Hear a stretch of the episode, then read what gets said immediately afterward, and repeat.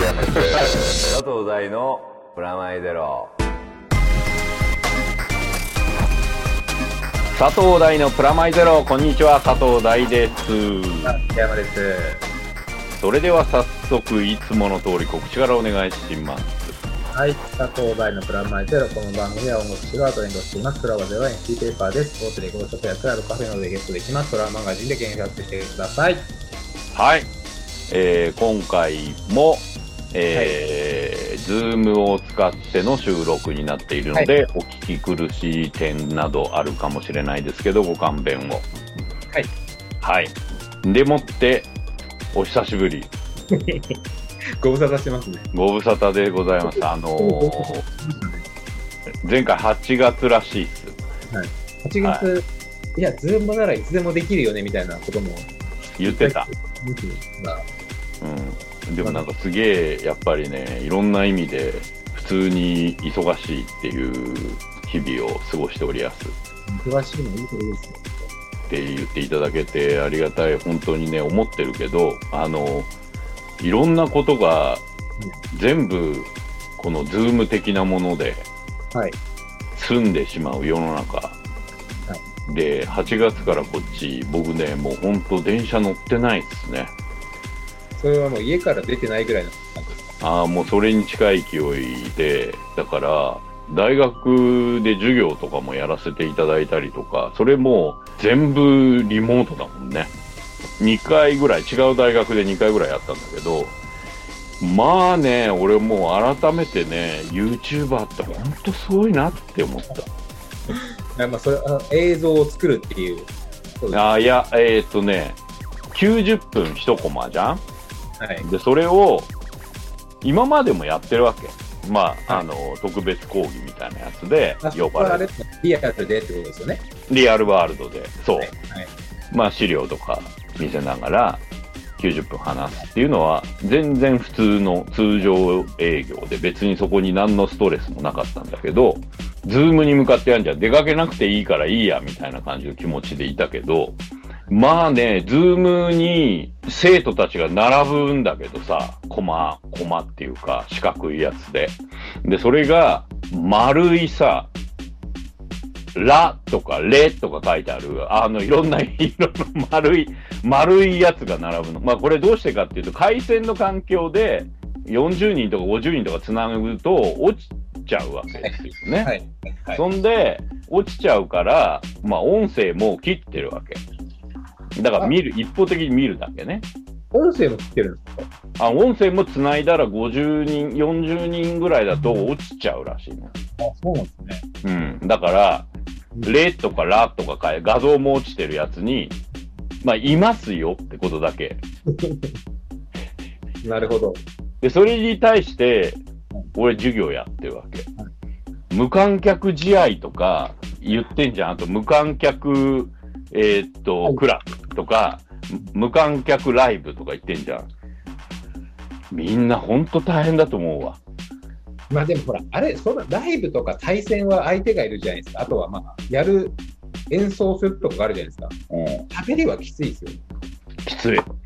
いや相手の反応わかんないしっていう。そうそうそうそう。本当にね、だから、あの、虚無だよね。講義になると相手からのレスポンスないですもんね、基本的に。ない。で、正直言って何して見てるかもわかんないし、見てないんじゃないか。繋いでたら単位だから。あの、うん。いや、だからそれをみんな、だから多分聞いてる方も辛いと思うんだよね。いやー、辛い。こう、こういうことがみんないろんな現場で起こってんだろうなっていうのはよくわかるし。で、あと、俺もこの1年間、逆に言うとずっと仕事はしてんのよ。仕事も全部会議で、もうなんだったらこの間あの発表になったけど、あのーのび太のリトルスターウォーズの脚本やったんですけど、今来年の一応3月に公開予定、3月5日かな？公開予定で、まあ、2017年から参加してるドラえもんにの、いよいよ映画に関わることができてとても嬉しいんですけど、でもね、この状況下ですよ。スタッフみんな大変そうですけど、もう、もうアフレコも、だって、ズーム的な何かだもん。テレワークで見てるから。あーでもまあ、声優さんはスタジオ入ってちゃんとやってるんですね。だからす声優さんもスタジオ1棟全部借りて、今なんせ収録ブースに多分まあスタジオの方針とか、いまああとスタッフのなんかいろんなのがあると思うけど、3人以上入れないのよ。皆さんアフレコあんま見たことないかわかんないかもしれないですけど、アフレコってマイクをまあだ並んでる、まあ4、5本とか並んでるところに、声優さんたちが後ろにまあわーっと控えてて、流れで同じマイクでどんどん変わってったりとかしして撮るんですよ、普段はね。それで。マイクで変わっていくってことですね。変わってく変わってくる。もう一番ダメじゃん、今それ。だから、もうそういう撮り方になってるよ。で、それをカメラ中継、もうそれぞれの、もうなんか覗き見してるみたいだもんね。それで、なんか分かるもんですか？ん？それで何か分かるものですかやってんなってことはわかる。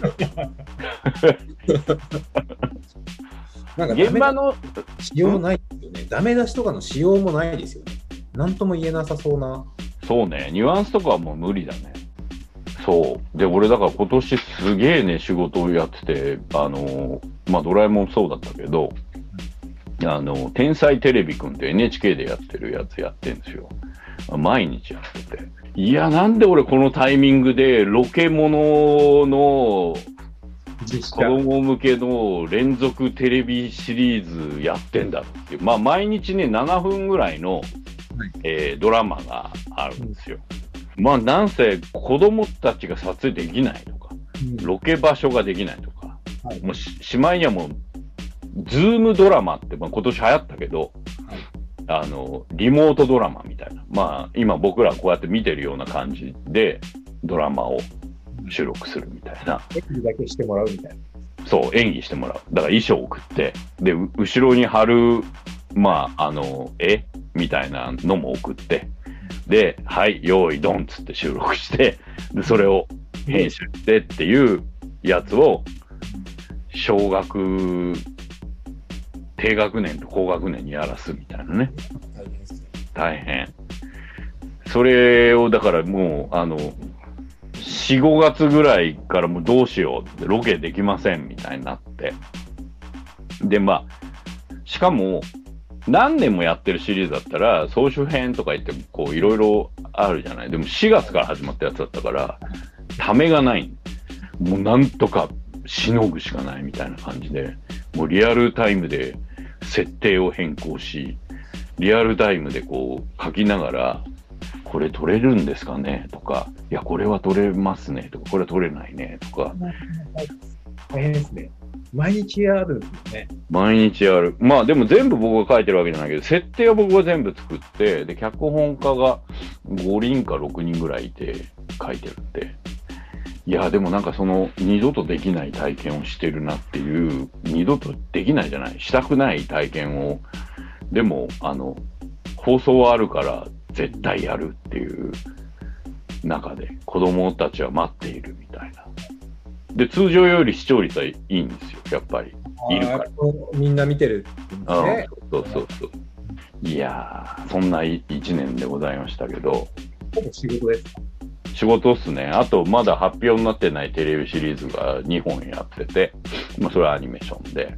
あと、映画が、あと、今年はほら、本当は3本映画があって、はいで、ハンド全力は公開して、今オンデマンドでも見れるようになってるけど、あと残りの2本のアニメは、あのー公開延期になっちゃってね。で、えっ、と、1本、サイダーの方は、来年の6月に公開が決まって、で、今、サイコトチャンネルっていう YouTube のチャンネルで、あの、監督が YouTuber になって、一週間に一回、メイキングをこう、虚無に向かってずっと発信っていう、あの、めちゃめちゃ喋り上手くなってるみたいな、今もう2ヶ月目ぐらいかな。なので見てあげてください。うんうんうん。で、そうね、映画もう一本あんだよね。あの、書いてこれるか。らえ？これから、まだ？これからのやつ、そう、これからのやつあんだよね。そんな感じでやってましたけど、なんかこの間、テンテレの子供たちも言ってたけど、ずっとマスクして今学校行ってんだって。で、新クラスで、うん。そんな馴染む前から、マスクで、うん。で、食事の時通ったりすんじゃん、一瞬。喋んないけど、喋れないって言ってたけど、撮った瞬間に、お前、そんな顔なんだって思うって言ってた。あだから彼らも言ってたけど、新1年生とかが一番辛いって言ってたよね。うん。だから学校もそうだし、会社もそうだと思うし、まあ、えっ、と、僕らみたいな仕事も、去年までに仕込んであったやつをやるんだったら、うん。まあ大丈夫だけど、新しい仕事とか、新しい生徒とかと合わないで、そうですね。オンラインこのままいはくと来るのが。そう、合わないで終わることあると思うもんな。まあまあ、そんなわけでね、今年最後だから、俺これ、チャポチャポする音すっげえ聞こえると思う。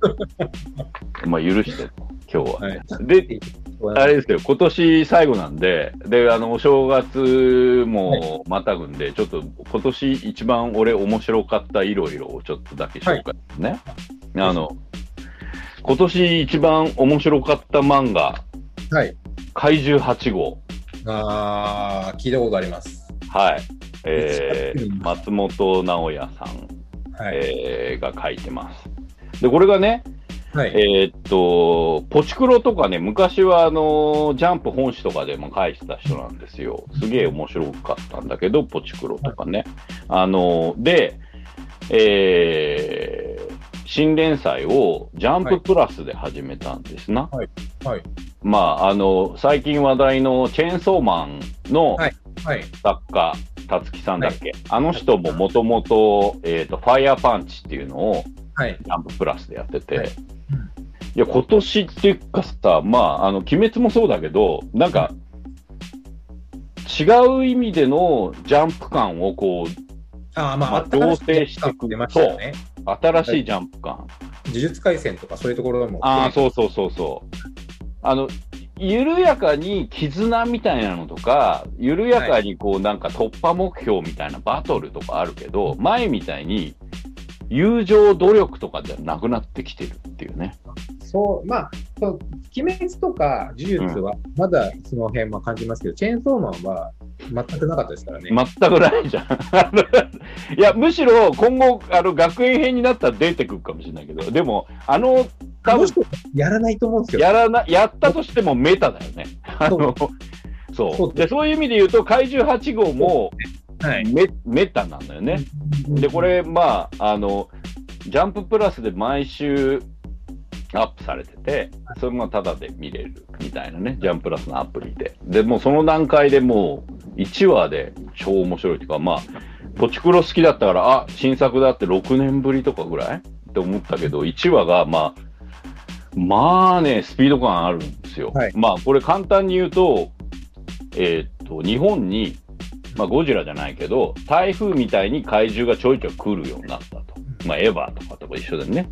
で、ああ、まあ、進撃みたいなもんだよね。で、それが、種類がいろんなのがいるんで、台風みたいに、ある程度大きいやつは、台風1号みたいに、で、これ台風8号みたいな感じで、怪獣8号っていうのが毎回来る。で、来ると、えー、倒す、まあ科学、科学特捜隊みたいな、あの、ザットとかマットみたいなのがいるわけですわな。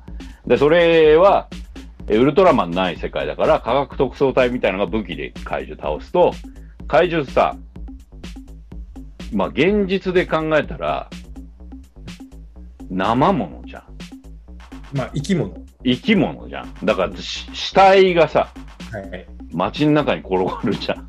そのそれをお掃除する人の話なんですよ。はい。あの、お掃除部隊がね。それで、で、この主人公の男の子は、こう、腸内洗浄が得意っていうね。でもみんなが嫌がる一番、一番最下層のセクション。うん。で、でも怪獣退治がしたいと思ってた、あの、その、中年にもなってんだよね。もう30ぐらいになっててっていう。その、まあ昔は、えー怪獣バトルの方に入りたいと思ってたけど、まあいろんなことがあってできなくて、みたいな感じの人が、その、ある事件に巻き込まれて、本当の怪獣部隊に入っていくっていうような、まあ、大きく言うとそういうような話で、で今、まあ、あの、おおむね、もうただで見れるものじゃんか。はい。で、ウェブで見てるわけですよね。まあ、アプリで。はい。単行本が12月に出ると。はい。まあ、もちろん、俺、最近漫画も結構、こう、あの、Kindle とかで見てるけど、買うよね。単行本ね。なんつうんだろう。祭りに参加したい感じっていう。あーまあ、そうですね。うん。うん。なんか持ってることで参加してる感みたいな。そうそうそう。なんか、だからもう最近分かってきたけど、もう、えっ、と、ある程度はい、雑誌の機能ってウェブで、ジャンプラスもそうだけど、なってて、で、それゆえに、結構実験的なものだったり、新人だったりとかも、まあいろんなことができて、で、これが面白いと思ったら、面白いと思わなかったら単行本も出ないレベルの中、単行本が出るってなったら、それを買うことがうん、その作家なり、まあその編集者なりに対する、クラファンですね、クラファン。そうっていう気持ち。そういう意味で、今年一。で、本。細野晴臣と彼らの時代。文芸春秋から出て、最近出た、えー活動50周年を迎えた音楽家、細野晴臣の評伝でございます。うん。評伝ってことは、じゃあ、誰かが細野さんリスペクトで書いてるっていう。あのね、えー、門馬さんっていう人。で、これ、なんか、あれらしいよ。あの、雑誌の編集者をやってた人みたい。カットとかの副編集、あの、ピアロッキングオンなので編集をやってた人だって。で、これが初めての本みたいだよ。で、あのー単純に言うとさ、もう細野さんの同世代の人って、もう、まあ、70ぐらいになってるわけじゃん。60、70。そうですね。70、60、うんとかになってるわけじゃん。で、リアルタイムの人が書くわけじゃなくなってるわけなので、まあ、この人自体もすごい若いというか、74年生まれなんで、30代、えー40代か。そう、の人が取材して、なんかね、は、何年ぐらい取材したって言ってたもんな。4年とか、子供の頃の話から入るんだけど、いきなり冒頭が僕の実家、狭山市の、はい。あの、ハイドパーク公園から始まってて、で、まあそこのアメリカ村、まあ狭山アメリカ村ってとこなんだけど、そこに細野さんたちが住んでいて、えーワークショップムーとかデザインチームね、がいて、あのーそこで住んで収録してたのが細野ハウスっていう日本で初めての宅録、自宅録音アルバムのエピソードから始まってて、で、まあそこから、えー、それがね、面白いのが、まあそれを星野源が、高校生の星野源が聞い聞いてるとこから始まるんだけど、はい。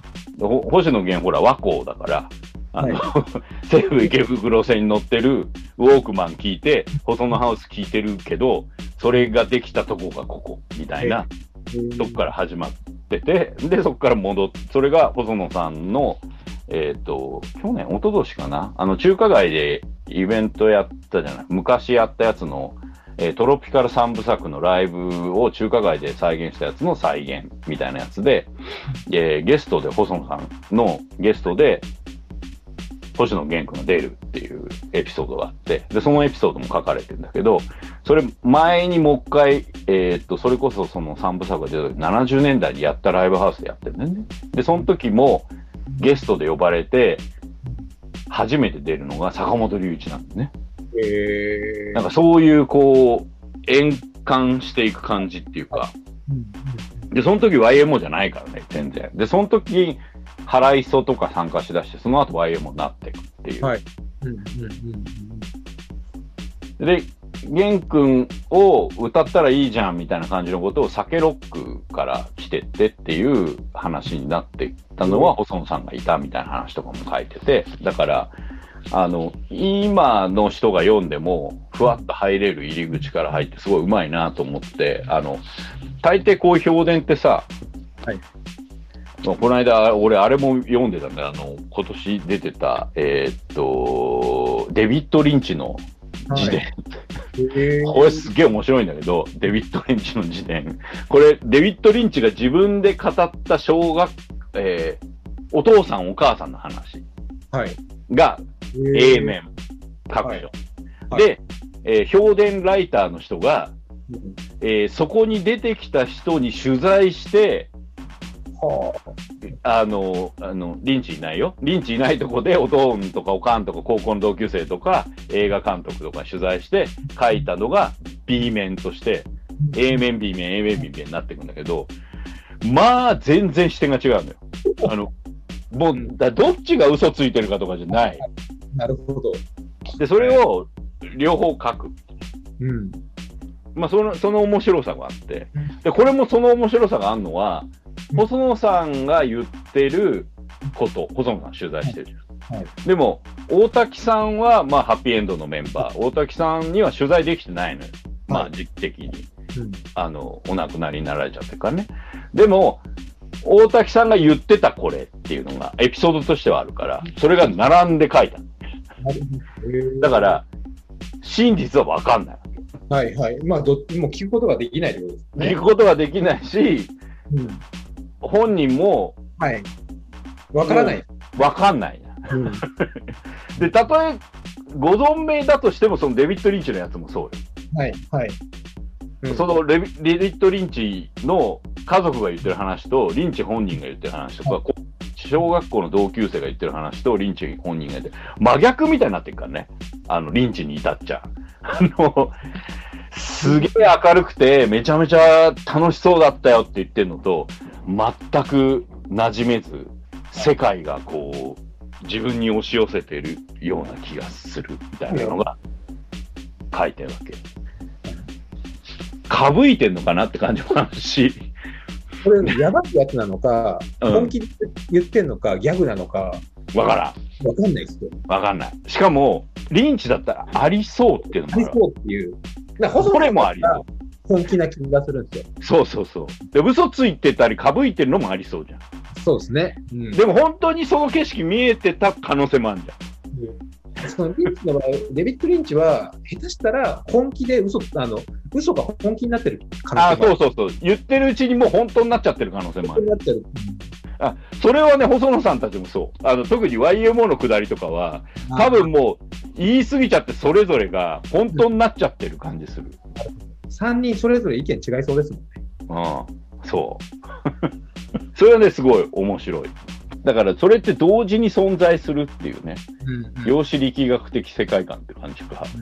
それが、まあなんか、今で言う、僕、吉祥寺にいるけど、杉さん某所にいて、はいで、アマディ某所にいて、それぞれ存在してるけど、ここに存在してはい。はい。いるし、それぞれの場所にも俺も存在しててっていう、なんかね、あ、こういう感じになってくんじゃないかっていう気はする。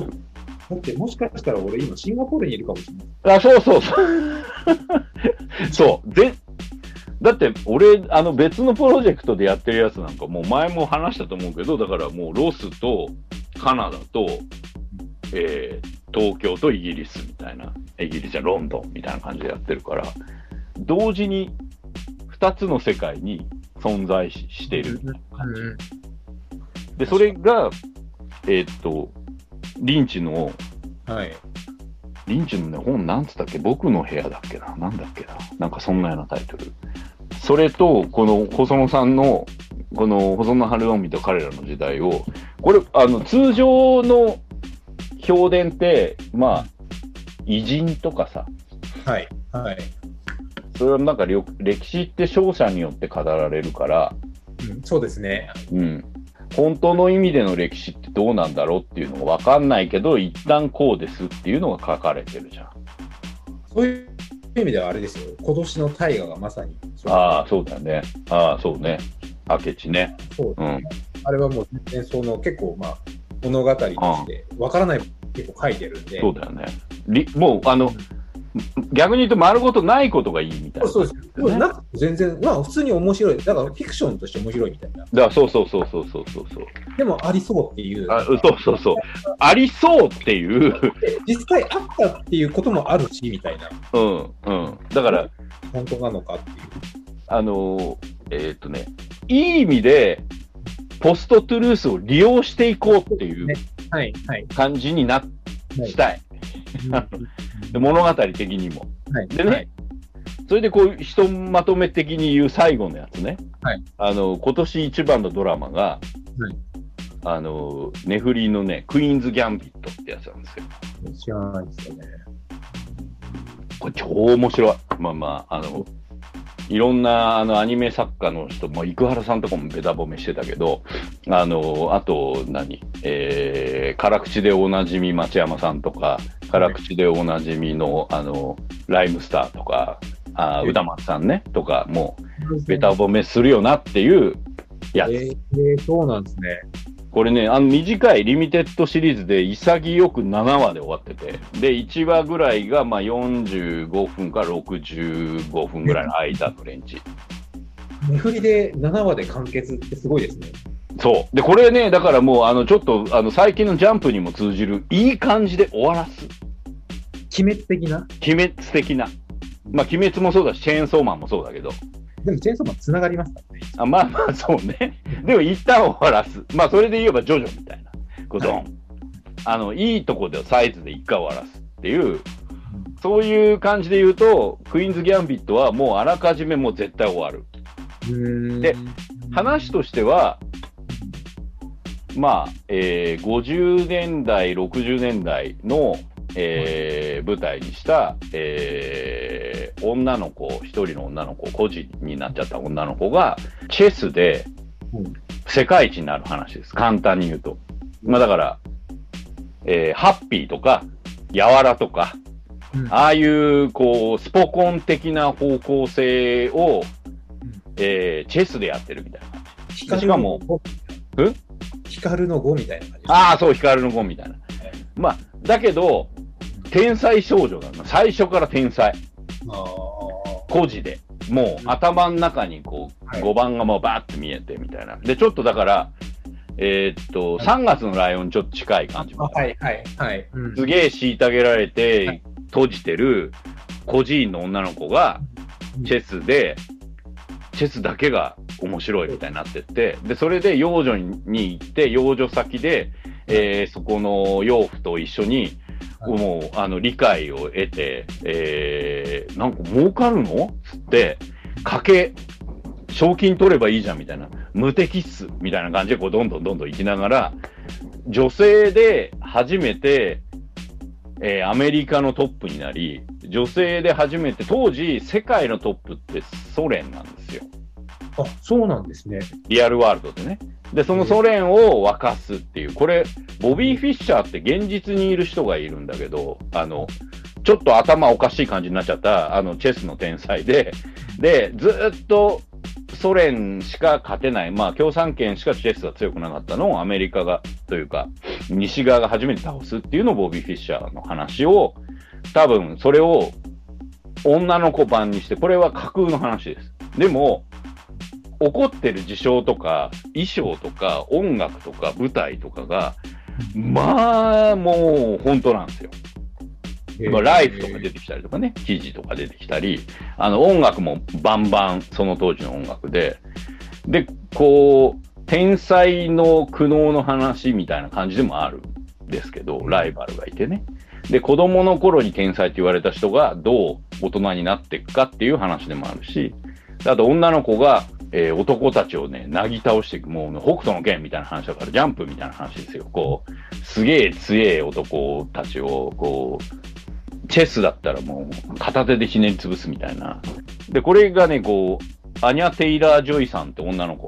これは、あの、えっ、とに、今度ニューミュータントとかに出てくる、ね女の子で、今、新人でいくつか、えっ、と、スプリットって、えーシャマナンの映画、ヒーローもの、変なヒーローもの、アンブレイカブルシリーズって3作あるうちのやつに出てた女の子で、その時もちょっと面白いなっていう子がバチハマり役で、これはね、あれですよ。えー、レオンの時のナタリー・ポートマンとかさ、あの、キックアスの時のクレ、クロエさんとかさ、はい。あの、ストレンジャーシングスの時の彼女とかさ、はい。はい。バチッとハマるのあんじゃん、こう。うんドーンみたいな。日本で言えばなん、なんだろうな。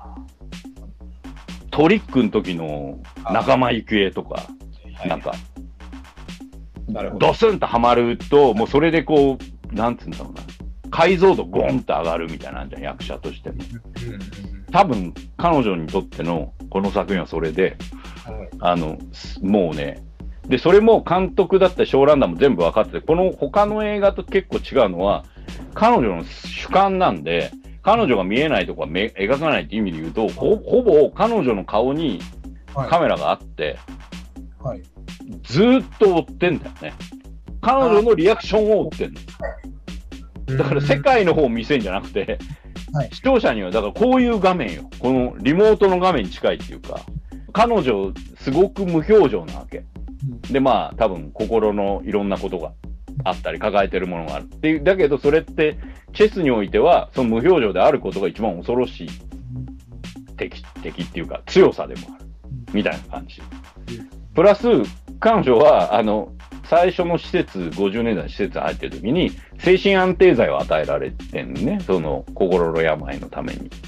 まあ、それは子供にそれを与えたらさ、その後それ、法律で禁止されるくだりも出てくるんだけど、エピソード的に。これ、まあ結構事実、歴史的事実みたいな。で、あの、孤児になってる子は精神安定剤を与えるみたいな施設でね、っていうのが、あ事実があって、もうそれはもう、アディクトしますわな。だから、自分が天才なのか。ジャンキーなのか、はい。はい。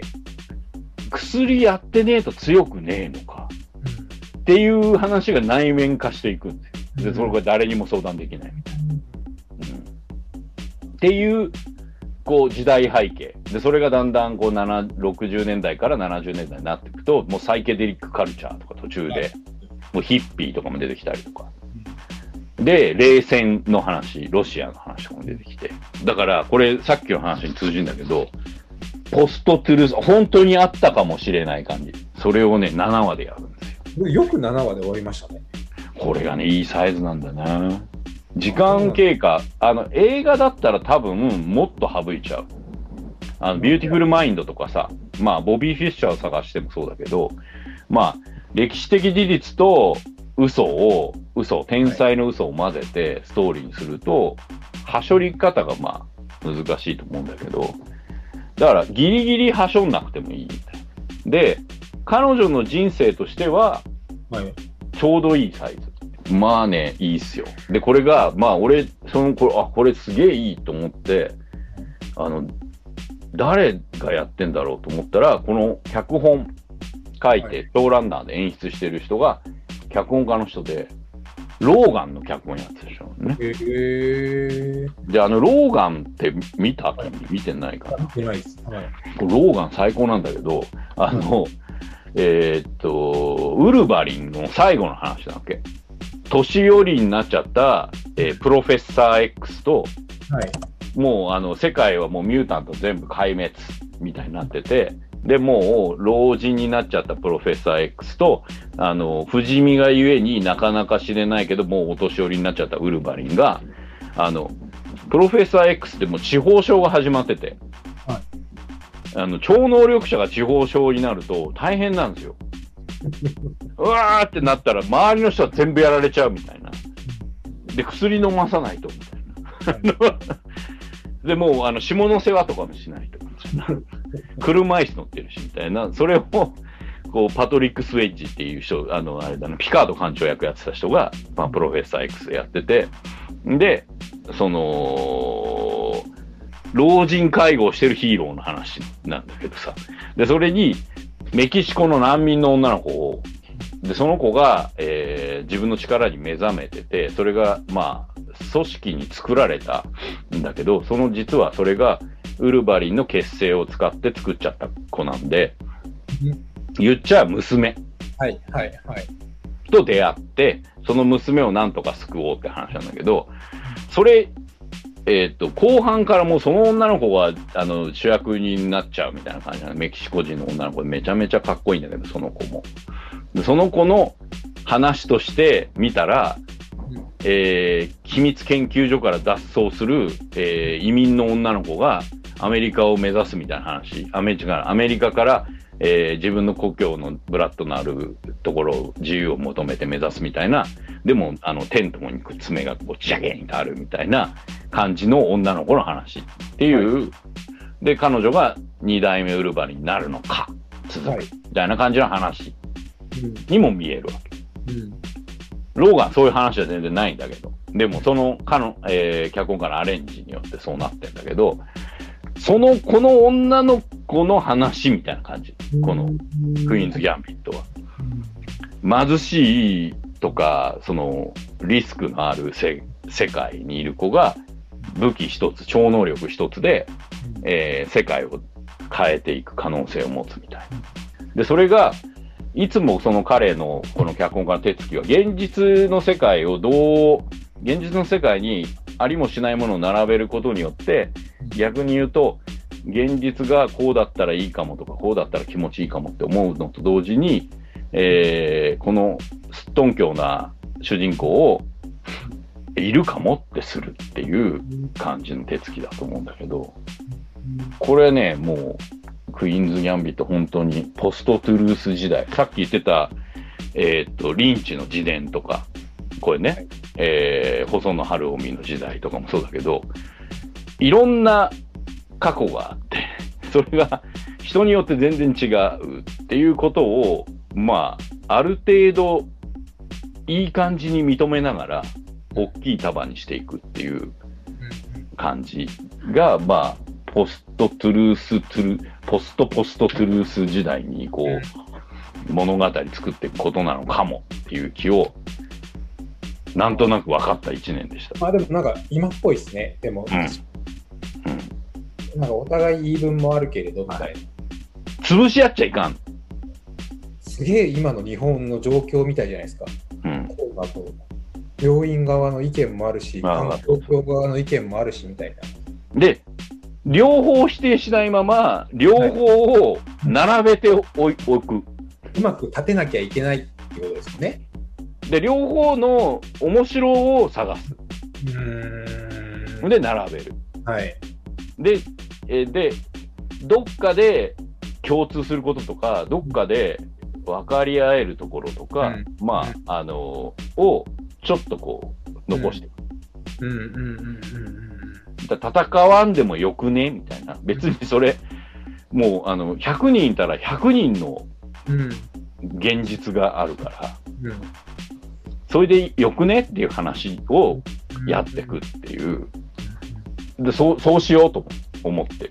あの、なんかもう、ポストっつって、それぞれを潰し合ったらもう永遠に終わんないし、もう終わんない上に、もうちょっとそういう世界にうん。うんざりしてるから、あの、だから認め合うじゃないですけど、そうそうそう。認め合うとこまでいかなくてもいい。並べてあんなっていう。まあ、俺が思ってる世界って、俺しかし、俺の世界でしかないんだな、みたいな。まあ、これも良ければこれも面白くねってみたいなそうぐらい。そのぐらい、うんそのぐらい。うんでも、あるタイミング、この曲好きとか言うし、うんこの子可愛いとかでもいいし、この人かっこいいとかでもいいし、このファッション好きとかでもいいし。そういう、こう、なんだろう、一旦ちょっと広がる部分が。はい。だからね、まあ、まあ、そうですね。確かそれがいっぱいあれば、に。うんなんか、ああ、いいかもってなるっていう感じ。だから、M1 見た、見ました。はいあれが漫才かどうかとかはもういいそうそう、俺もね、それは思うんですよ。別に、でも面白ければいいんじゃないかだからそうそう。で、俺思うに、うん。まあ、マジカルラブリーが漫才か問題ね。もう最近なんか揺り返して逆来てるけど、はい。でも、えーっとね、しゃべくり漫才にとらわれすぎてる気がして、はい、はい、はい。うんうんうん。で、昔からさ、あのー別にしゃべくりじゃない人、まあ、それで言ったらさ、オール阪神巨人なんでさ、はい阪神なんかもうまあ、もう、携帯模写だよ。あ のその携帯模写みたいなフィリップ芸に対して巨人さんが突っ込むみたいな。うんそれで言うと、霜降り明星なんか完全にもうだって、粗そうですね。品のフィリップ芸を聖夜がやってんだよ。うん。うん。それで言うと、村上くんが野田クリスタルを突っ込んでる段階でもうこうフィリップとか、あああいうのと全く同じだから。はい。はい。だそれで言えば、漫才って何かねっていうことで言えば、村上くんがいて。説明した瞬間、突っ込んだ瞬間に、うん。クリスタルのやってることに絵が浮かぶ。うん。これなんか途中で電車が浮かんだんだよね。はい。はい。あの、高低差あるところで重力がかかるみたいな。で、その時絵が見えたわけですよ。客とか。はい。あもうこれは漫才と思った。ねうん。うん。だから漫才ってある瞬間、こういうことで、はい、じゃあやってみよう。ウィーンって、わかんないけど、あの、コンビニ入るの多いじゃんとか、インディアンスやつだけど、あれってそうじゃん。その瞬間にあの、コンビニって絵が浮かぶ。うん。はい。。そしたらそれから、そこから、なんつうの、シチュエーションに入ります。うん。で、絵が浮かびます。で、店員になってますとか。うんあと、マネージャーになってますとか。まあ、あの、見取り図のやつも超面白かったけど、あの、新人マネージャーになりますとか。あれっても、落語も同じなわけじゃん。枕があって、あっつぁんって言って、何親方っていう、もうこの瞬間からもうそれが長屋になるみたいな。そうそうそう。だから、あれが漫才とか漫才じゃないとかもう本当、うさまつで、さまつっていうか、あの、えー漫才自体がもうそこまで来てるっていう感覚なのかな。もうそれで言えばもう、おいでやすこがもう超面白かったしね。おいでやすこがだって漫才かっていいやそうそう。でも大体成り立ちがユニットじゃねえかっていうところもね。それで言うと一番漫才らしいのが見取り図だったけど。でもなんかおいでやすこがは、あの、去年でいうペコパ枠っぽくなりそうだなと。ああ、どうなんですかね。でも、ペコパほどキャッチーじゃないっていう。そうね。古賀くんがキャッチーだけどね。本当は。使い方が大難しそうっていう。そうね。そうね。それはそう。うまく、ううまくいったらそっち行くかも。そうですね。やっぱ、ペコパはすごいキャッチーでしたよね。シュウペイと。あのね、シュウペイくんが意外とクレバーだったっていう、あとね。汎用性があるっていう。そうそう、汎用性があったっていうね。これはすごいなって思いうん。ます。だから分かんない。もしかしたら、おいでやすも汎用性があるかもしれない。実は。下手すと、まあ分かんないけどね。まあでも分かんないけど、なんせ、えーっと、多様性を並べて、その多様性を、えールール化した中に押し込める方向じゃなくて、これもあり、あれもありでいいんじゃねっていう方向になってってるなって、まあ去年ぐらいから M1 とかもなってて、で、僕ほら去年の M1 こう、突っ込み、突っ込まない、突っ込み、はい。多様性を認めるって方向があるって言って今年、そういう意味では、言葉でそうじゃなくて、型がそうなったなっていう。まあ、ユニットであることとかうん、一言も喋らない漫才があることとか、まあ、あの、動きだけしかない漫才があることとか、あと、まあ、いわゆる普通に喋くりがあることとか、まあ、オズワルドとかも面白かったですけどね。面白かったね。オズワルドすごい好きだったな。あと、ニューヨークが良かったな。ニューヨークも良かったな。今っぽいじゃないですか。うん。あれ、なんか、あの、花輪さんも言ってたけど、新しい爆笑問題的ななんかを見つけた可能性があるよね。あのままやれば。なんか、うまいところを行きましたよ。うん。ウーマンラッシュはまた違う形で。そうそうそう。一般人がやったら本当にアウトじゃない軽犯罪を、芸能人がい、芸能人とか漫才師が言い出したらみんなちょっと引くっていうのを逆手に取ってるじゃん。はい、そう。えーこんなこと言っていいの？っていう、いう感覚が最初冒頭あんじゃん。いうんはい、30秒ぐらい。そうですね。島佐が言ってることに対して。あれがひ反転すんじゃんみんなこんなのやってんだろってやってねえよってなるけど、うんやってる感じが、うんそれを僕らが正義警察的には叩いてる例のやつみたいになってるっていうさ。あの、あの構造、しかもあれを、この、僕ね、あれがゴ島ーレースでが面白くて、面白いよね。基本的に、うん。お前が言うのかよっていう、あ、そうそうそう。それが そう、なんか俺はなんかあの、勝手なつながりで言う、キングオブコントの時の、はい。えー結婚式に来た友人がああいうやつなんじゃねえかっていう感じがやっぱりするっていう、あの、なんかワールドがあっていいなと思ったし、俺はあとホテイソンすごい好きだったから、ホテイソンも良かったけど、あの、本当インディアンズも良かったし、まあ今年ね、もう嫌いなグループ全全然出てないから、もう、あの、全部楽しかったです。うんうんで、分かったことは、全部ありっていうね。で、その中で面白いかどうかだけは決めるけ。ど、やっぱあのしあの審査員も分かれてましたけど、うん。あれはもう本当好みです。そう。で、そこのレベルでいいんだなって、もう多元宇宙、多元宇宙世界観っていう。去年ミルクボーイやっぱちょっと突き抜けてましたけど、いや、突き抜けて面白かったからね。だからまもうあやっぱこういうもんなんだなってお笑いって。そうそう。いや、だから、もうなんかそうそういう意味で言えば、事実って何かねって突き詰めるのは、うんちょっとそろそろやめる。ちょっと野暮な感じがね。野暮、野暮っていう風にしていく。だから、これもさ、この細野晴臣の時代も、これ細野さんの方が現地取ってるから、細野さんが正しうんい以上っていう書き方もできるわけ。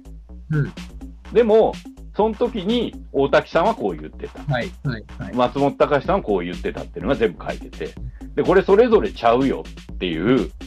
で、どれが本当かわからないって書いてるわけ。その、なんて言うんだろう、潔さ。うんっていう部分がちゃんと提示されてフェアに行われてればうん、それってそれでいいんじゃないかなっていう。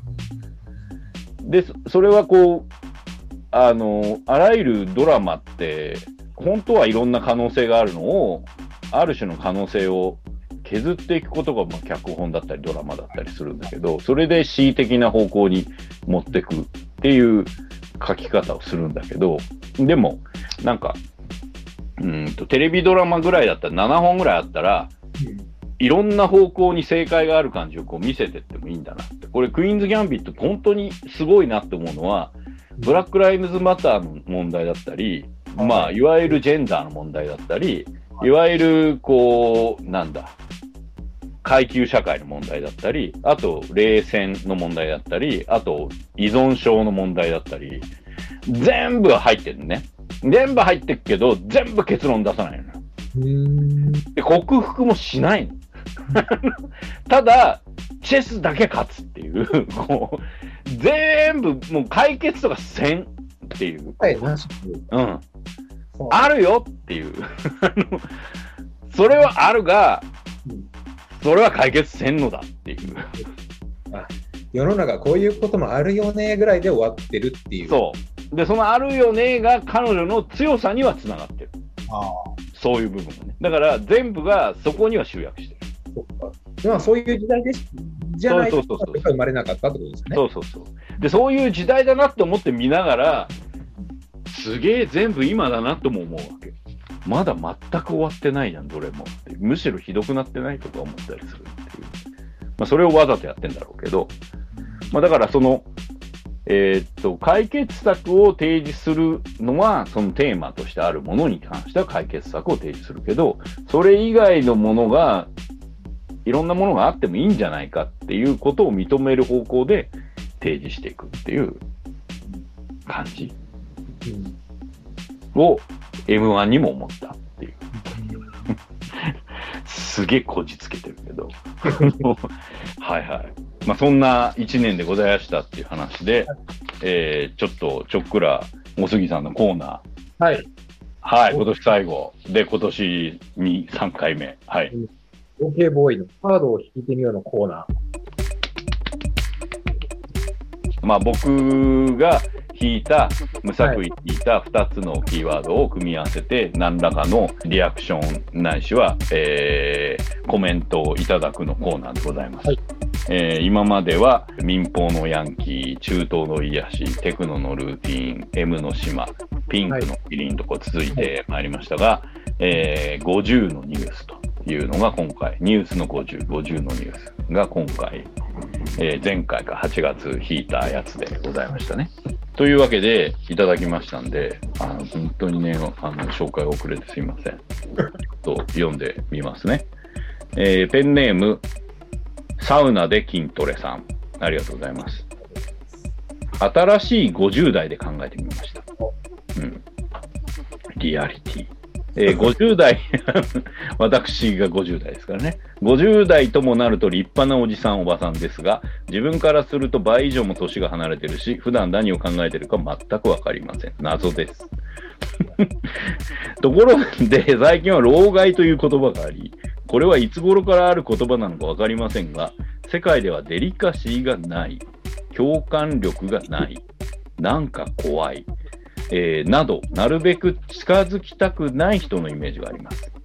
いずれ自分も老いていくので、人のことばかり言ってられないなと思い、ちょい考え、ちょっと考えてみたんですが、いい感じのおじさん、おばさんになるにはどうすればいいでしょう。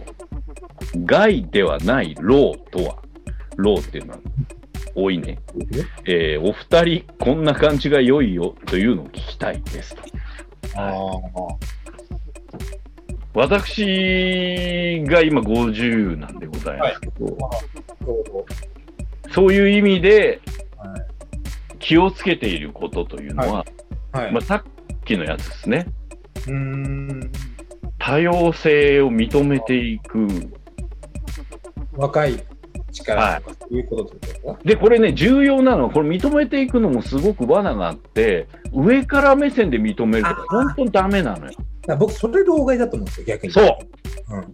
それが。だから、認めてる体でマウント取るの一番ダメじゃない？そうそう。だから年取ってるのが偉いっていうのがもうちょっとね、そこが、やないうん、ないと思うんですよ。ない。うん。だから、年功序列とかいう、なんそう。あの難しいんですけど、年取ってるのを敬うのは当然で、敬語は使うんですよ、僕らも。うん年をあの年上の方には。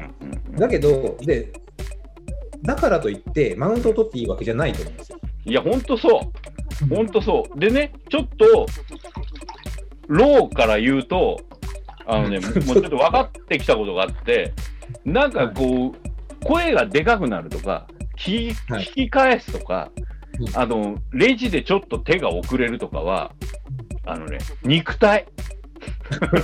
まあ、そこは、っていうことなんですね。そう、そこちょっと、ちょっとだけ優しくして。あの、あの、30年後ぐらいそうなっから。その時若っから。あ、肉体的なことはもう仕方がないと。それ、それは、あの、害って言わないで。うんあの、それ、それはもうなんかシステムだかうん、ら。あの、あのそれがだから人間ってことですよね。そうそう。で、俺、この間、俺でよくね、なんかよくわかんないけど、本屋とかに言うと、おばあちゃんとかに話しかけられるんだけど、はいマスクしてんだよ、俺。はい。なんだったらヘッドホンしてたんだよ。なのに、おばあちゃんがすごい話しかけてきて、またヘッドホン取って、僕、店員じゃないですけど、まあ、なんか本結構持ってたからさ、両手に。あの、両手いっぱいに、5、6冊本持ってると店員感出るじゃん。だから、あ、店員だと思って俺に話しかけてんのかなと思って、店員じゃないんですけど、あ、それはいいのっつって、はいこれの2巻が欲しいのって言われて、いや、それはいいのに、それはあれですよ。いい人そうなんですよ。そうなの？そうえ、だって、ま、だってあれだよ、帽子かぶってマスクしてんだよ。はいでも、いい人そうなんですよ。僕、絶対そういうのないですから。僕、マスクとかしてなかったら、もうもっぱらないですから。あの今はこうこれあの髪、そこまで長くないですけど、まあロン毛で見たと一切ないですよ。わかった。じゃあでその時思ったことは、そのおばあ、俺がこれが、例えば10代、うん。例えば20代前半とかだったら、あ店員さん聞いてくださいってはい。言ってた。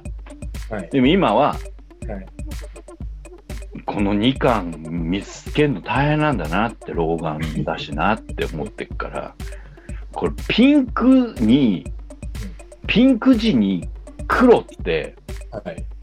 あの、なんで、字がさ、シャキーンってなるじゃん。あの、だから、めっちゃ身体的、肉体的なことだあ。そうそうそう。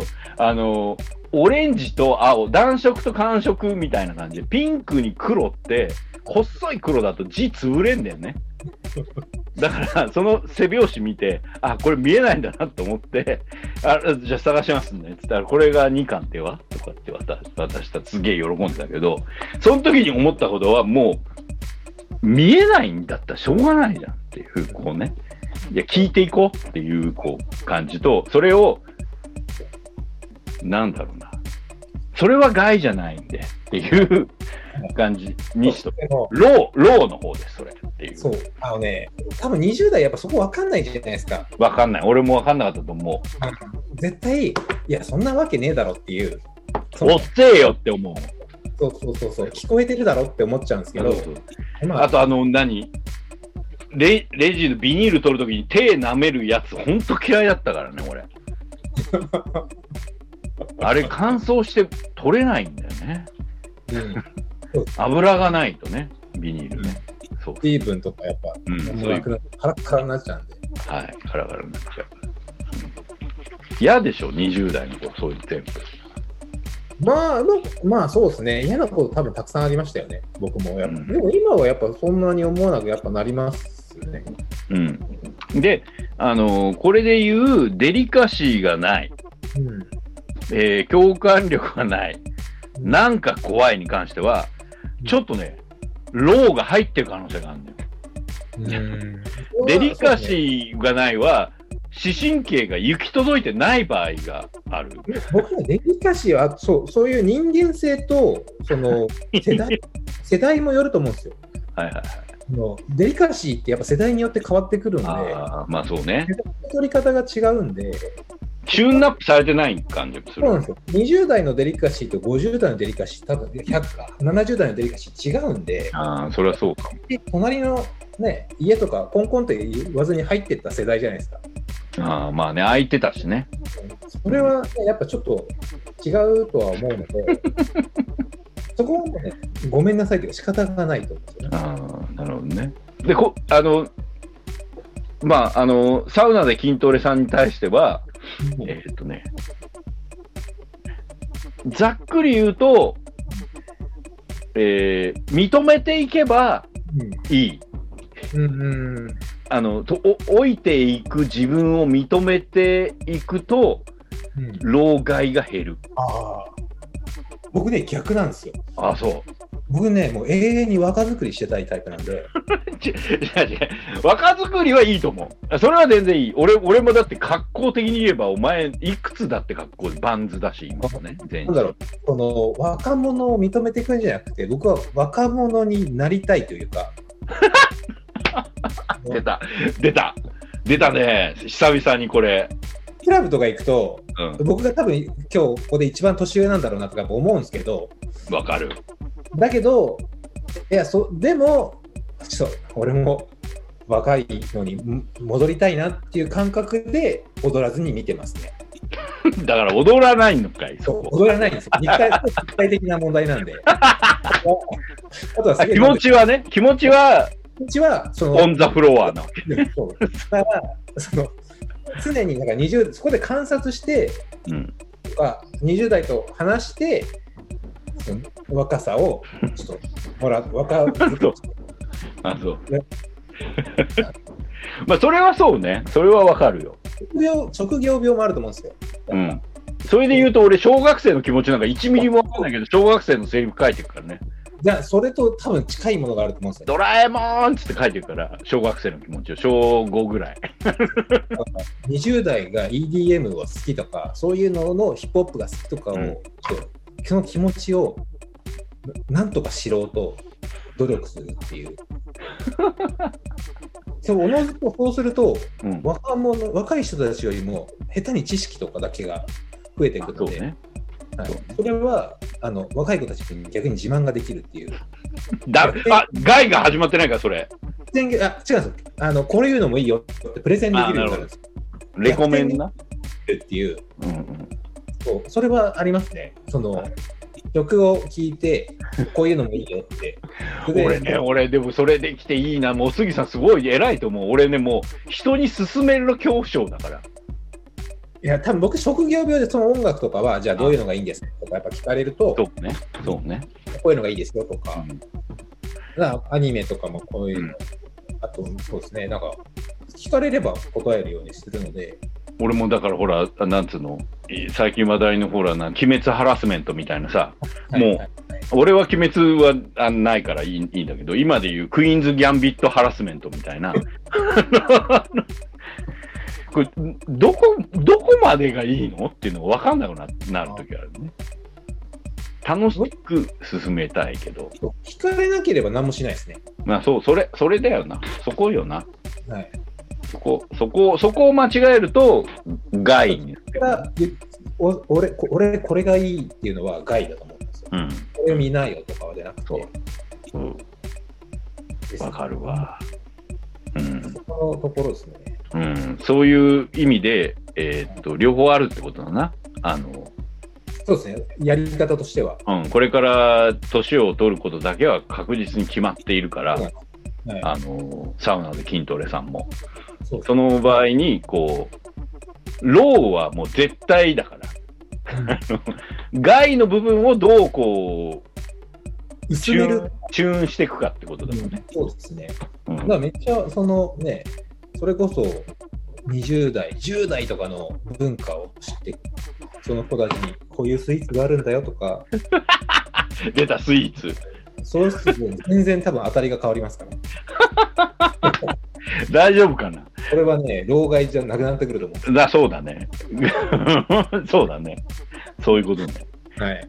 俺はもうなんかもう、あの、あれです。認めていくっていうこと。そううん。あの、そういういろんなパターンがそれもあるっていう。はい。はい。そういう感じです。もう一ついきます。はい。えーっと、えー、ラジオネーム、ルシオラさん。いつもありがとうございます。えー、こんにちは。大さん、OK さん。いつも楽しく拝聴しております。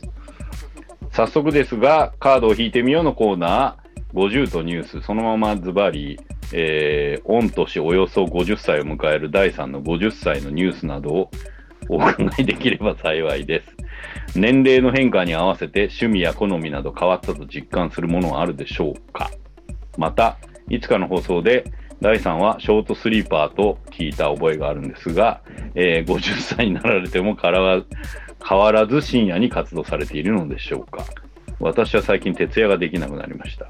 えーくれぐれもご体ご自愛くださいませ。また放送を楽しみにしております。ありがとうございます。吉浦さん、優しいメールです。はい。そうなんですか、大さん、50代になる変わりますうん、なったらわかると思うけど、変わんないんだよ、基本的に。ねただうん、なんだろうね。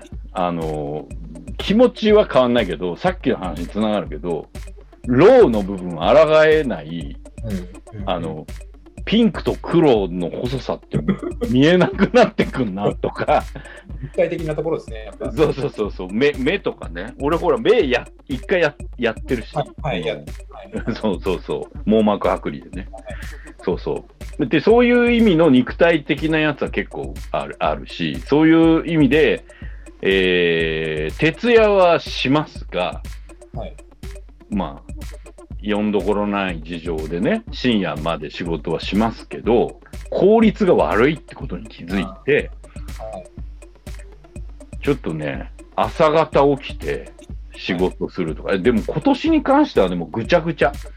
うーん、まあ24時間家にいますからね。そう。で、24時間、あの、なんつうんだろう、出かけるっていう行為がないから、正直言ってこう、なんつうんだろうな、あの、外に対しての気合がない状態でずっといるじゃない。だから、これは年齢でこうなってるのか、それとも環境でこうなってるのかはちょっとわからなくなってきてる。寝る時間ね。で、結構だから、あ、でも思うことは徹夜でずっとやってても効率が悪くて、一旦もういいから寝る。まあ、それが、えー3時間の時、まあ、2時間の時もあれば、まあ、8時間とかの時もあって、10時間の時もあってもいいと思うけど、寝て起きてすぐやる。うん。これね、超クリア。ああ、そうなんですね。うん。だから、へえっ、と、これね、なんか、えー誰から聞いた？な中野さんっていう、あのー女性の、あのー脳科学脳科学の人、うん、の本とか、あの、聞いたりとかしたときに、物語とか、え何でもいいけど、仕事でも途中で終わらす。はい。あの、なんだったら、えー、ドラえもん、かっこ、最後の文章書かないで寝る。えー、あ、そうなんですか？そんで起きた時に、もうここ続き書きたいわけでさ。もう、だって浮かんでんのにやめるから。そんで、そっからグッて書く。やめるんですか？え？浮かんでるのにやめるんですか？浮かんでるのやめるえ？あ、疲れてくからね。えー、で、途中でやめると、リスタートが早いっていう話を聞いて、えー、なるほど。らしいよ。だから一旦、例えばわかんないけど、一章終わるとか、A パート終わるとかで、大抵キリがいいとこでやめがちじゃはい。ん。よし、ここまで書いたから寝ようってなるじゃん。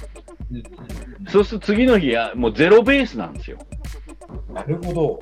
で、そうすると、す次の日、まあ、まあ、とりあえずちょっとコーヒー飲むかとか、はい。とりあえずなんかちょっと今日なんかあったか、ちょっとスマートニュース見るかとか、になっちゃうじゃん。はい。でもう、あっという間に3時間ぐらい経っちゃう。そうなんですね。あ、それ初めて聞いた。あ、なるほど。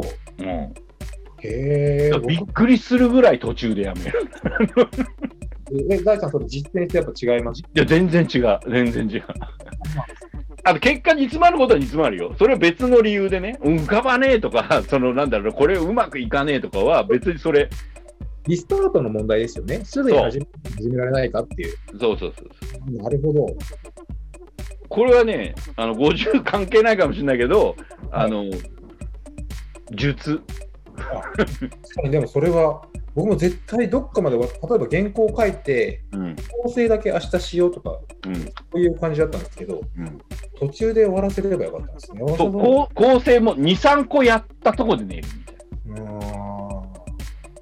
最後まで終わらせないってことですよね。そうそうそう。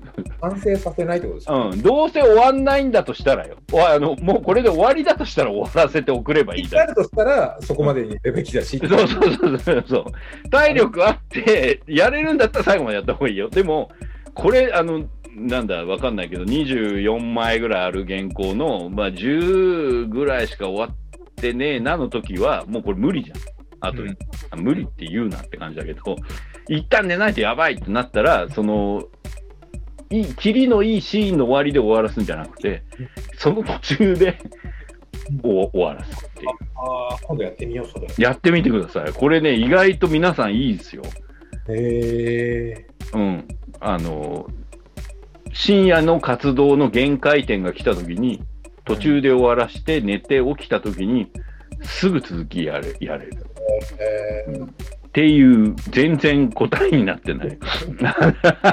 あ、一個実感があるのは、これ、俺も昔、なんで親父はそんなに歴史ドキュメンタリーが好きなんだろうって思ってた時期があって。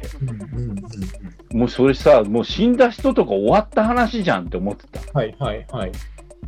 最近好きよなあの、あの、ドキュメンタリーと歴史もの、すげえ本とかもさ、歴史もの読んだり、はい。昔よりこう、おじいの話とか聞くようになったり、ああ、そうなんですね。うん、うん。そうなんなんですかね？年が近づいてシンパシーが生まれるとか、そういうこと？あ、そう、あの、先、先達だなって思うからだと思う。あの、あ、ここまでクリアでいけんだっていう感じもあるのかも。うん。なんか、あの、俯瞰になって、だんだんさ、花鳥風月ってさ、見上げるっていう話もあるじゃん。うんうんあの、だんだん人間枯れてくると、花鳥風月で最終的には月見て遠くに行くっていう、なんじゃん。あれと同じように、えっ、と、逆転的に言うと、だんだん俯瞰になっていくっていうか、だんだんもう最初、子供の頃って FPS みたいな視界で、全然自分の見えても、もう、あの、見える範囲しかわかんない。子供の頃。ね、そうそうそう。3メートル以内みたいな。それがこう、だんだん遠くにこう、だんだん、あの、だんだんこう、TPS ぐらいの感じで、20代、30代ぐらい、ちょっと周りが見えてくるみたいな。俺もう今ね、こうドラクエとか、あの、視点がこうドラクエぐらいになってて、最終的にはシムシティみたいになってくる。あ、そうそうそう。で、最終的には、大戦略ぐらい、こう、なんつうのかな、世界を俯瞰で見るゲームの視界になるみたいな。なるほど。うん。だから両方あると思うけど、それはなんか変わったんかなって。だから、俺本当にこう、年取ってからっていうか、40代入ってから、もう BBC とか CNN とかはい、海外のニュースすげえ見てるもんね。へえあとニューズウィークとかね。もう全然興味なかったのに、ー。へえ。それなんかだいぶ俯瞰になってきてんだなと思って。世界、ちょっとずつじゃあ世界が見えてきてくるんですね。だ世界視点になってるんですね。世界視点になりつつある。だんだん、それでだんだんこう、天に召されていく感じになってくる。俺まだやっぱあのニュースステーションとか、ニュース止まりなんで、そう。で、一番どうでもよくなるのがワイドショーとか一番こう、どうでもない FPS みたいな司会の、誰それが何々をして失礼だと思うとかいうのが一番、一番見えなくなってきた。だから SNS の小さいこととかほぼ見えてないから。でもエゴサーチしてるけど。自 分自分のところだけは見てるってことです、ね。あ、そうそうそう。そうそうそう足元見てないと救われるからね。まあそんな感じでございます。ルシオラさん。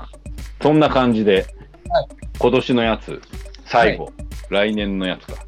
来年に向けてやります。はい、やりましょ6枚用意してます。う。何枚入ってんの？6枚。?6 枚だ。四つ折りになった紙が机に6個ありますと。はい、右から何番目とえ、何？右から何番目とか言ってもらえれば。右、えー、向かって右側ってこと？じゃあ、こっち側、向かって、第3から向かって左側ですかね、これ。左ね。あ、なるほど。はい左からはい。2番目と、2番目。はい。左から5番目。左から2番目と左から5番目。はい。はい。では、発表してください。いいですか？はい。ドロロロロデン。はい。ひはい右から2番目が、はい。密です。しかも僕の場合、密教なんですけどね。密教って書いてあるけど、密。はい。今年の流行語大賞ないまた、また達筆よな。やっちゃいましたね。これは微妙かなと思ったやつを選びましたね。で、もう一個が、はい。もう一個。これ大事。はいたすきです。微妙なところを今回微妙。これ今までで一番微妙じゃないかい？ちなみに他の見ます？あ、見たい。今回ね、でもあんまちょっと難しかったんですよね。うんまあ、ベタにこの2020。で、21年にね、明けおめ。本目。で、これ、今一番ホットなイギリスです。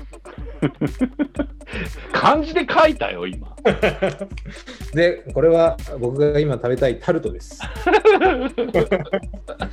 あ、意外と、意外といいの引いたんじゃないかな。俺、なんかもう、他のに比べれば。うん。蜜タルトとかだったらもう全然蜜の字違う蜜になっちゃう。明けおめのタルトとかいいですよね明けおめのタルトちょっといいよね。明けちょっとなんかハライチっぽい明けおめのタルト。あありそうです。そうあ言いそうですね。そうそうそう。え、じゃあ、えー、み、今日の今日は、あ、そんな、なしかっこ、うん。蜜のタスキです。蜜とたすき。はい。まあ、どう取るかですな。これがこう、蜜を密集してるって方向で取るのか、蜜がいけないよっていう今年の流行語的な意味で、蜜まあ、アンを使えるチとかいいし、そのプラスマイナス多分両方ともあるので。両方ともあるよね。で、これ、たすきっていうのも、はい。リアルワールドでの箱根駅伝的たすきももちろん、つなぐっていうのもある。うん、つなぐっていう、比喩としてのたすきをつなぐっていうね、はい。あの両方の意味で、まあ、両。方ないしはいろんな意味で、はい。えー、蜜のたすき、たすきの蜜。たすきの蜜はもうほんとそうな。たすき渡すって瞬間蜜だもんね。はい。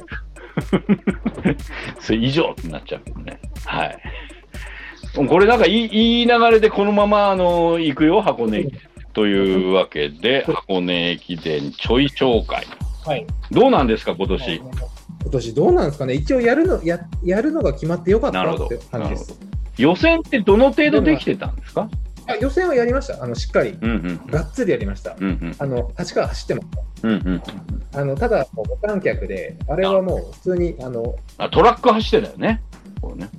人がいないところを走ったのうんで、うん。で、箱根駅伝も一応ここ、今年っていうか来年は無観客、お客さんは応援はなしということで、ああ、なんかプラマイゼロ的にはね、もうリラックマも、そうなんですよ。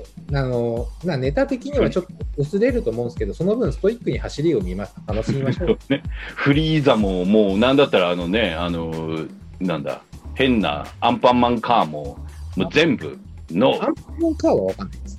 買ってきた。お客さんじゃないんで、あなるほど。あと密じゃないもんね、あれね。そうあれば。だからまあ、その見方としてどういう見方になるのかはちょっとわからないですけど、うん。ちょっとね、毎度の担当放送作家からメール来てて、ありがとうございます。生きてますかっていうメールがまず来てたんで、すいません、生きてます。ラジオネーム宝屋さん。えー収録が終わったのかな？これからなのかな？微妙なラインですが、いよいよ年の瀬ですと。スポーツニュースで箱根の話題もちらほら出始めました。えー今年は無事開催無事終了だけでは、おんあだけで御の字なの、年なので予想はなしと。えーさてさて、スポーツニュース、スポナビのアプリでファンが選ぶ記憶に残る名選名選手ランキングというのをやっていたので、ランキングを載せてくくれました。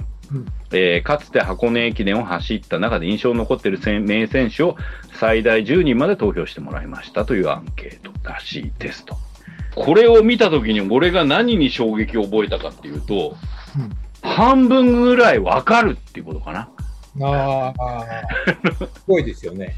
すごい。まあ、僕は全部わかりますけど、まあ、あなたは全部わかるだろうけど、おあの、私、ゼロベースでこの10年経ったら、半分以上の人は、もうなんだったら上の方はもう全部わかります。すごいですよね。だから、10年、ここ何年かの人たちがもう、やっぱ上位を占めてるってことなので、ベスト10も、ほぼ、東洋、早稲田、えー、青学、ね、ここ10年ぐらいの選手なんですよ。なるほど。うん、一人だけいました。うんまあ、10年以上前の選手は。ああ、誰？わかります？大さんも知ってる人ですよ。?7 位。そうです。これ渡辺監督っしょ。監督です、監督。わかるえ わかるよ、これ。俺違う意味でわかるもん、俺。でも現役は見てないよ、俺。えだからやっぱそれだけ最近の人が多いと。最近っていうか僕らが見始めてからあの、まあ別にあの、うちらが集めたわけじゃないからパッて言うけど、1位がカッシーナだからね。まあそりゃそうだよ、ね。そうですね。で、俺的に言うと、東洋すげえっていう感じ。もう1位、だから2位、えー、8、9、10、もう全部東洋。なんか全盛時代ですからね。そうだよね。あの、設楽兄弟と服部君が入ってる。で、大迫君が4位に入ってますね。でもただ、ここれパーセンテージで言うとすげえ半分ぐらいの差がついてるね、カッシーナ。カッシーナ全体で60%。そんだけやっぱ山の神がすごかったってことなんですよね。そう。同じ山の神だった神2代目2代目がカッシーナで、初代が今井君なんでとか、初代が今井君。で、3代目が。大地君か。6位に入ってますね。もうやっぱりだから、山時代だったってことね。その山で勝負がついてたっていうのはそうそうそうそう。5区ね、5区ね。でも、最近ちょっとずれてきたよね。そうですね去年ぐらいからね。神が不在な時代神が、神が不在だし、寒冷ドームも不在だから、5区、6区っていうのはちょっとこう、違う見え方になってきて、あそうですね、まあ、職人的な感じになって、ただまあ、どうなんですかね、今年とかはまた、また変わるかもしれないですしね。なそうね。てか今年、その、まあだからあのね、あの、宝屋さんも言ってましたけど、やれることだけ盆の字っていうね、はい。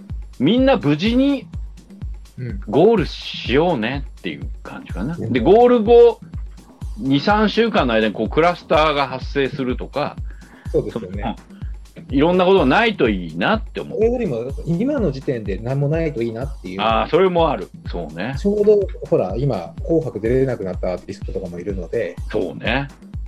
だから今の時点で何かあっちゃうと、やっぱ、一人でもなっちゃうと怖いんで、そうな。誰も感染してないで終わりきれたらいいなっていう。だそういう意味で皆さん今年はお家でまったり見ましょう。僕らも責めず、はい。もうほっこり語ろ で、まあ、ツイッターはう。うん。やります。やるんだね。見ながら思ったことはツイートしようかなと。うん。宝井さんも含めてぽほっこりした、ほっこりポイントをこうつぶやいていくぐらいにしていきましょうか。なんかでも、寒いらしいんですよ、正月今年。